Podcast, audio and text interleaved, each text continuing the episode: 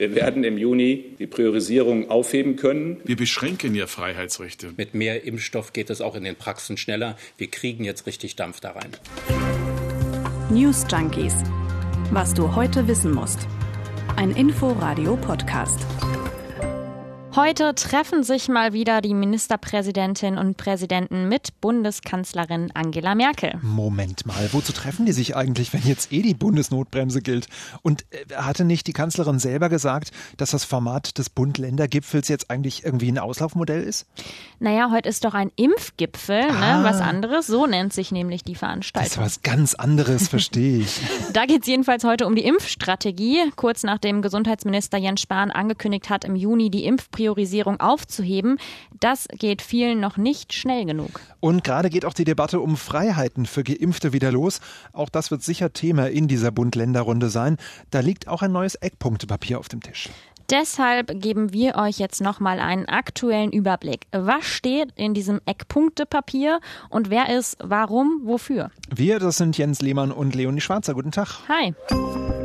Ein wichtiges Thema auf dem Impfgipfel heute ist die Impfpriorisierung also die Reihenfolge, nach der die Menschen in Deutschland gegen das Coronavirus geimpft werden sollen. Da gab es ja, wir erinnern uns, im letzten Jahr mehrere Anläufe, bis die Liste so richtig stand. Mhm. Ist natürlich auch klar, bei so einem neuartigen Virus, da muss man natürlich erst einmal herausfinden, wie gefährlich es für welche Patientengruppe ist. Ne?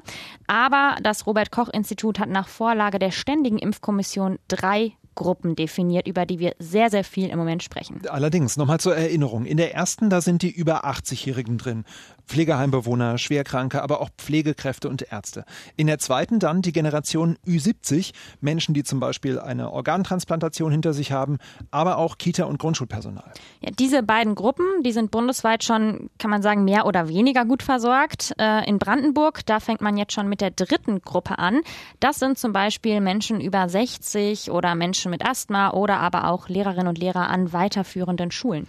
In Berlin und in vielen anderen Bundesländern ist man dagegen noch überhaupt nicht so weit. Trotzdem gab es vor dem Impfgipfel immer lautere Rufe danach, diese Impfpriorisierung, wie wir sie gerade genannt haben, komplett aufzuheben. Also äh, Gesundheitsminister Jens Spahn hat da letzte Woche schon den Anfang gemacht. Wir werden im Juni die Priorisierung aufheben können äh, nach den DEFA-Prognosen, die wir aktuell haben. Aber das heißt nicht, dass wir dann im Juni schon alle impfen können.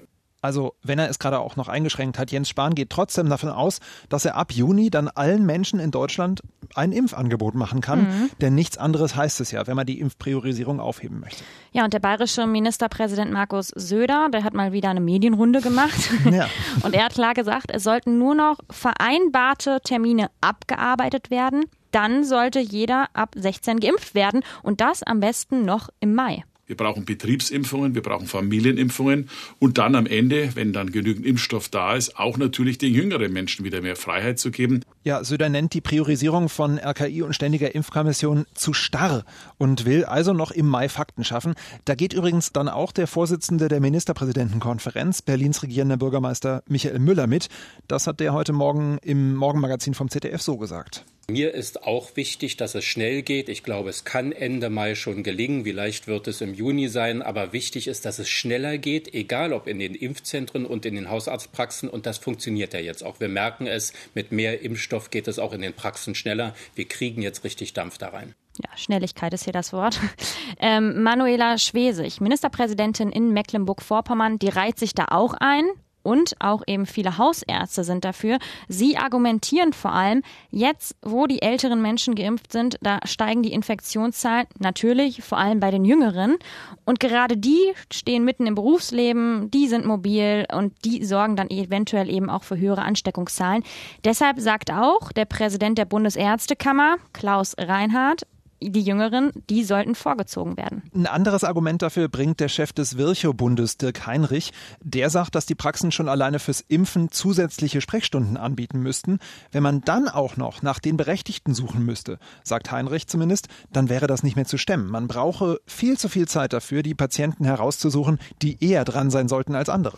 Also, Argument ist hier, die Bürokratie sorgt dafür, dass wir scheinbar langsamer mit den Impfungen vorankommen. Mhm, und mhm. das soll natürlich nicht sein.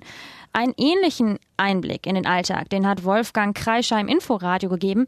Er ist Vorsitzender des Hausärzteverbandes Berlin-Brandenburg und selbst Allgemeinmediziner. Und er führt in seiner Praxis, sage und schreibe, drei verschiedene Impfwartelisten. Natürlich haben wir erstmal Wartelisten von eigenen Patienten, die in eine Priorisierungsgruppe gehören. Dann haben wir eine Warteliste von eigenen Patienten, die nicht in eine Priorisierungsgruppe gehören. Und wir haben Wartelisten von fremden Patienten, die bei uns geimpft werden müssen. Das müssen wir alles sortieren. Oh, ich ja. stelle mir vor, wie die da mit den ganzen Listen rumhantieren. Also ich meine, das stärkt natürlich auch schon so ein bisschen dieses Bürokratieargument, klar, aber mhm. ist schon interessant, oder? Vor allem dieses, das dauert alles zu lange, sich die Patientendaten rauszusuchen, was der Heinrich äh, vorher gesagt hat. Was ist denn aus dem guten alten Totschlagargument geworden, die Hausärzte wissen am besten, wer dran ist? Das scheint ja komplett weg zu sein. Das hat doch Peter Bobbert, der Präsident der Ärztekammer hier in Berlin, gerade erst noch gebracht. Natürlich gehen wir ja so vor, wie auch in den letzten Wochen auch, dass natürlich die Ärzte und Ärzte vor Ort ihre Patientinnen und Patienten ja genau kennen und wissen, wer ist als erstes dran, wer muss als erstes geimpft werden, weil er entsprechend gefährdet ist. Und nach diesen ja auch internen Priorisierungen nach der medizinischen Indikation wird es auch zukünftig gehen. Naja, vielleicht nicht bei allen offensichtlich. Die spannende Frage ist ja auch, haben wir genug Impfstoff, um jetzt die Schleusen aufzumachen und allen ein Angebot zu machen? Bundesgesundheitsminister Jens Spahn, der ist da zumindest zuversichtlich. In dieser Woche, da soll es zum ersten Mal zwei Millionen Corona-Impfungen in den Arztpraxen geben. In der nächsten dann schon mehr als drei Millionen. Also klingt so, finde ich, als könnte es klappen. Ja, was in den einzelnen Arztpraxen dann ankommt, das ist aber trotzdem nochmal die Frage. Das sind natürlich jetzt so allgemein die großen Zahlen. Wir haben vorhin schon drüber gesprochen und so eigene Erfahrungen ausgetauscht oder Stories, die man so im Bekanntenkreis hört. Der eine Hausarzt sagt dann, kommt alle zu mir, ermuntert quasi seine Patienten, nächste Woche einfach vorbeizukommen, der habe noch genug Stoff. Der andere sagt dann aber wieder, ah nee, das kann dauern, wir packen dich auf die Liste, wir haben es ja gerade schon gehabt. Er kriegt leider nur zehn Dosen die Woche. Da gibt es halt auch Unterschiede offensichtlich. Ja, und selbst wenn genug da ist. Ne? Was passiert denn, wenn wir jetzt die Impfpriorisierung aufheben? Also wird es dann nicht auf diese First-Come, First-Serve-Mentalität hinauslaufen? Also ich stelle mir vor, wie halt äh, irgendwelche Leute, die dann eben fitter online unterwegs sind und ganz oft auf Aktualisieren, Aktualisieren klicken, dass ja. die dann eben den Termin bekommen. Und das ist natürlich auch irgendwie ungerecht Definitiv. und die ganzen Online-Buchungsportale, die brechen zusammen. Und dann werden vor allem viele Menschen, die jetzt noch in der dritten Gruppe noch überhaupt kein Angebot bekommen haben, quasi rechts überholt, so stelle ich mir das vor. Die haben so lange gewartet, um sich jetzt mit einem nachgewiesen höheren Risiko für schwere Krankheitsverläufe von den ganzen F5-Drückern irgendwie von den Terminlisten streichen zu lassen. Das kann ja auch nicht sein. Stimmt. Gegenargument ist natürlich, was wir gerade schon hatten, wir müssen möglichst schnell vorankommen mit dem Impfen. Das ist das Wichtigste. Klar. Und diese Priorisierungsgruppen, die halten uns unter Umständen eben auch auf. Ne? Also wenn immer alles nochmal geprüft wird und wer ist jetzt genau dran, das ist natürlich dann auch kontraproduktiv. Ja, der Ethikrat jedenfalls, der warnt davor, die Gruppen vorzeitig aufzugeben. Die seien ja damals nicht umsonst definiert worden. Ja, jetzt haben wir gerade die erste Frage so ein bisschen näher beleuchtet. Also was machen wir mit der Impfpriorisierung? Aber da folgte natürlich auch eine zweite Frage, die uns allen bekannt vorkommt. Wenn jetzt immer mehr Menschen geimpft werden, sollte es denn dann für diese geimpften Menschen weitere Freiheiten oder sagen wir anders eine Aufhebung der Beschränkungen geben? Ja, aktuell hat in Deutschland ja fast jeder Vierte die erste Impfung bekommen. Rund sieben Prozent sind vollständig geimpft, soweit noch zu den Zahlen, ja. Ja, und jetzt ist wie so häufig vor solchen Bund-Länder-Beratungen schon ein sogenanntes Eckpunktepapier durchgesickert. Wir hatten es eben schon erwähnt. Vier Eckenraten. Ja, klingt interessant. Da steht drin, was die Bundesregierung den Ländern heute vorschlagen will. Und wir merken es schon, es geht hier nicht wie bei früheren Konferenzen um eine sogenannte Beschlussvorlage. Das Wort haben wir ja so häufig schon im Podcast erwähnt. Allerdings, ja. Aber in diesem Fall müssen die Ministerinnen und Minister dem gar nicht zustimmen. Diesmal ist es so, Bundestag und Bundesrat, die müssen das Ganze am Ende durchwinken. Also die Länder sind trotzdem mit im Boot, kann man sagen. Und in diesem Eckpunktepapier, da steht jetzt drin, bei einer Sieben-Tage-Inzidenz von über 100 sollen geimpfte und genesene Menschen dieselben Freiheiten bekommen wie Menschen, die einen negativen Corona-Test vorzeigen können. Damit bezieht sich das Ganze natürlich auch auf die Ausnahmen, die jetzt in der Bundesnotbremse festgelegt wurden. Also in Klamottenläden oder zum Friseur darf man bei einer Inzidenz über 100 nur mit negativem Test. Und das wäre dann eben zukünftig zusätzlich auch mit Impf- oder Genesungsnachweis möglich. Es klingt so ein bisschen so, als wird äh, letztendlich den Geimpften der Gang ins Testzentrum erspart, ja. oder? So könnte man sagen. Ja. Aber bevor wir uns die Diskussion darum näher anschauen, müssen wir vielleicht mal eben klären, was denn zum Beispiel genesen bedeutet. Ne? Es reicht nämlich nicht zu sagen, ja, du vor einem Jahr, da war ich Skifahren in Ischgl und danach, da habe ich tagelang nichts gerochen. Ich glaube, ich bin genesen. Nee. Natürlich nicht. Genesen heißt, ich kann ein mindestens 28 Tage zurückliegendes PCR-Testergebnis nachweisen. Gleichzeitig darf das aber nicht länger als ein halbes Jahr her sein, denn nur so lange kann von einem ausreichenden Schutz ausgegangen werden. Geimpft heißt dann wiederum in dieser äh, großen Definition, ich habe einen vollständigen Impfschutz mit einem in der EU zugelassenen Impfstoff. Und seit der Impfung müssen mindestens zwei Wochen vergangen sein. Äh, da sind AstraZeneca-Patienten jetzt also nicht ganz so schnell nee. dran. Da empfiehlt die Ständige Impfkommission ja einen Abstand von zwölf Wochen zwischen beiden Impfdosen. Also das dauert. Im Moment würden diese geplanten Freiheiten, also für Geimpfte, nur sieben Prozent der Bevölkerung äh, kriegen. Wie schon oben gesagt, die sind schon vollständig geimpft. Ja, getestet, die Regel kennen wir eigentlich. Das bedeutet, ich habe ein negatives PCR- oder Schnelltestergebnis dabei, aber geschultes Personal muss zumindest dabei gewesen sein. Also so ein Selbsttest, wie wir die jetzt alle kennen, der reicht leider nicht. Und warum jetzt Geimpfte und Genesene künftig dieselben Rechte bekommen sollen wie negativ Getestete, das begründet die Bundesregierung damit, dass es eben nicht um Privilegien geht, sondern es geht darum, Grundrechtsbeschränkungen aufzuheben. Und ähnlich sieht das auch der nordrhein-westfälische äh, Ministerpräsident Armin Laschet oder auch Bayerns Ministerpräsident Markus Söder. Wenigstens da sind sie sich mal einig. Wir beschränken ja Freiheitsrechte und diese Beschränkungen sind nur dann gerechtfertigt, wenn äh, keine andere Möglichkeit besteht. Wenn aber jemand geimpft ist, dann muss er doch auch klar, äh, muss er diese Rechte ja. wieder einfordern können vom Staat. Ja, und da geht die Diskussion schon los. Manuela Schwesig, Ministerpräsidentin aus Mecklenburg-Vorpommern, die sieht das etwas anders. Wenn die Bundesregierung Ausnahmen für Geimpfte machen will, dann muss sie auch dafür sorgen, dass wir so viel Impfstoff haben, dass allen ein Impfangebot gemacht werden kann. Also, sie sagt, solange nicht alle die Option haben, sich impfen zu lassen, sollte es eben auch keine Vorteile geben. Schwierige Diskussion, die wir gefühlt im letzten Jahr schon ein paar Mal geführt haben, auch schon bevor irgendein Impfstoff da war. Ja. Und meistens wird ja dann der Deutsche Ethikrat befragt. Das ist ein unabhängiger Rat, in dem sitzen Wissenschaftlerinnen und Wissenschaftler und dieser Rat, der gibt genau bei solchen schwierigen moralischen Fragen Stellungnahmen oder Empfehlungen ab. So war das natürlich auch dieses Mal. Die Vorsitzende des Ethikrats, Alena Büchs, die sieht jetzt zum Beispiel kein Problem darin, dass es Lockerungen für Geimpfte gibt. Deswegen wäre eine Gleichstellung von Geimpften, Getesteten und gegebenenfalls auch Genesenen wenn das verantwortlich wieder möglich ist, aus ethischer Sicht unproblematisch. Maske, Abstand, das sind Maßnahmen, die sind nicht so eingriffstief, die sind auch, wenn wir sie noch brauchen, weiter allen zuzumuten. Dem Tagesspiegel hat sie dann auch noch gesagt, wenn die dritte Welle vorbei ist, dann wäre eine zukünftige Gleichstellung von getesteten, geimpften und gegebenenfalls eben auch Genesenen, etwa beim Zugang zu Restaurants oder zu Geschäften, aus ethischer Sicht unproblematisch. Und jetzt kommt hier zum Vergleich ein Ton von Anfang Februar von Alena Büchs. Da war die Ethikratenmeinung noch eine etwas andere. Zum gegenwärtigen Zeitpunkt sollte aufgrund der noch nicht verlässlich abschätzbaren Infektiosität eine individuelle Rücknahme staatlicher Freiheitsbeschränkungen für geimpfte Personen nicht erfolgen. Unterschied ist eben, wir haben jetzt mehr Informationen darüber, inwieweit Geimpfte das Virus noch übertragen können. Dem Tagesspiegel hat Alena Büchs jetzt gesagt, das scheine recht gut auszusehen, trotz vermutlicher Restrisiken.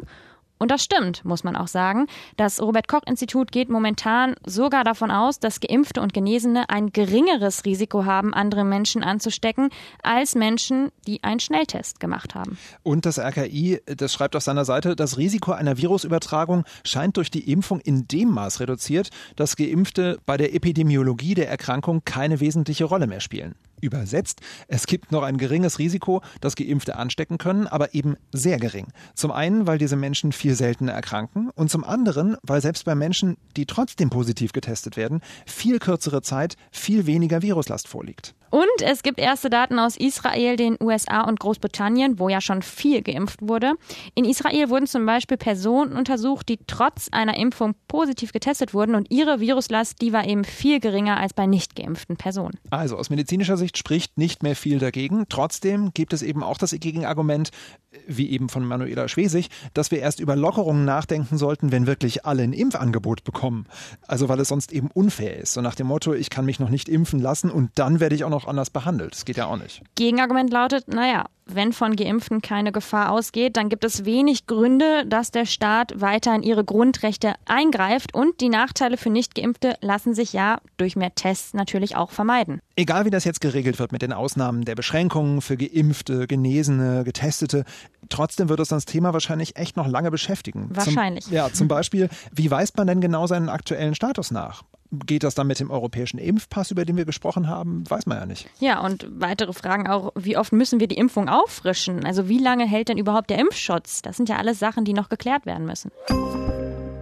Was sonst noch heute wichtig war für Jens und mich, da haben wir heute jeder eine Bewegtbildnachricht Mhm, mitgebracht, kann man sagen. Wir suchen zwar jeder sonst eigentlich eine Nachricht aus, aber wir können spoilern. Wir besprechen uns natürlich, damit wir hier nicht das Gleiche erzählen. Nee, das und du startest jetzt tatsächlich mit einem Thema, was ich auch fast gerne gemacht hätte, mit meiner Lieblingsnachrichtensprecherin. Ich habe dir ein bisschen weggeschnappt. Und einem TV-Tipp, ganz oldschool im linearen Fernsehprogramm, wie man so schön sagt. Hier ist das erste deutsche Fernsehen mit der Tagesschau.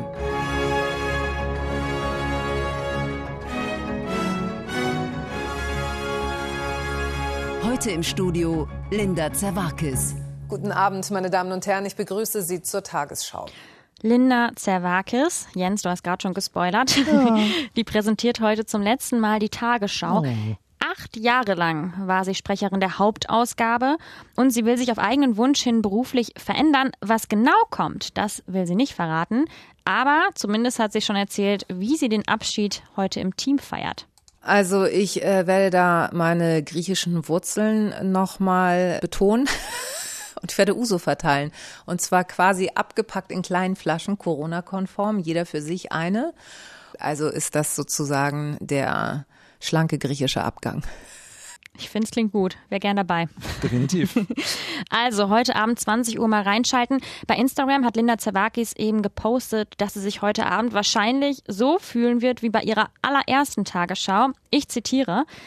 Es war eine Mischung aus kurz vor ein Ohnmachtfallen, Wackelpudding in den Beinen und dieses Gefühl, wenn man weiß, dass man nur noch zwei Minuten hat, um seinen Zug zu bekommen und es eigentlich unwahrscheinlich ist, dass man seine Sitzplatzreservierung einlösen kann. Ich glaube, heute bei meiner letzten 20 Uhr Tagesschau wird es wieder so sein.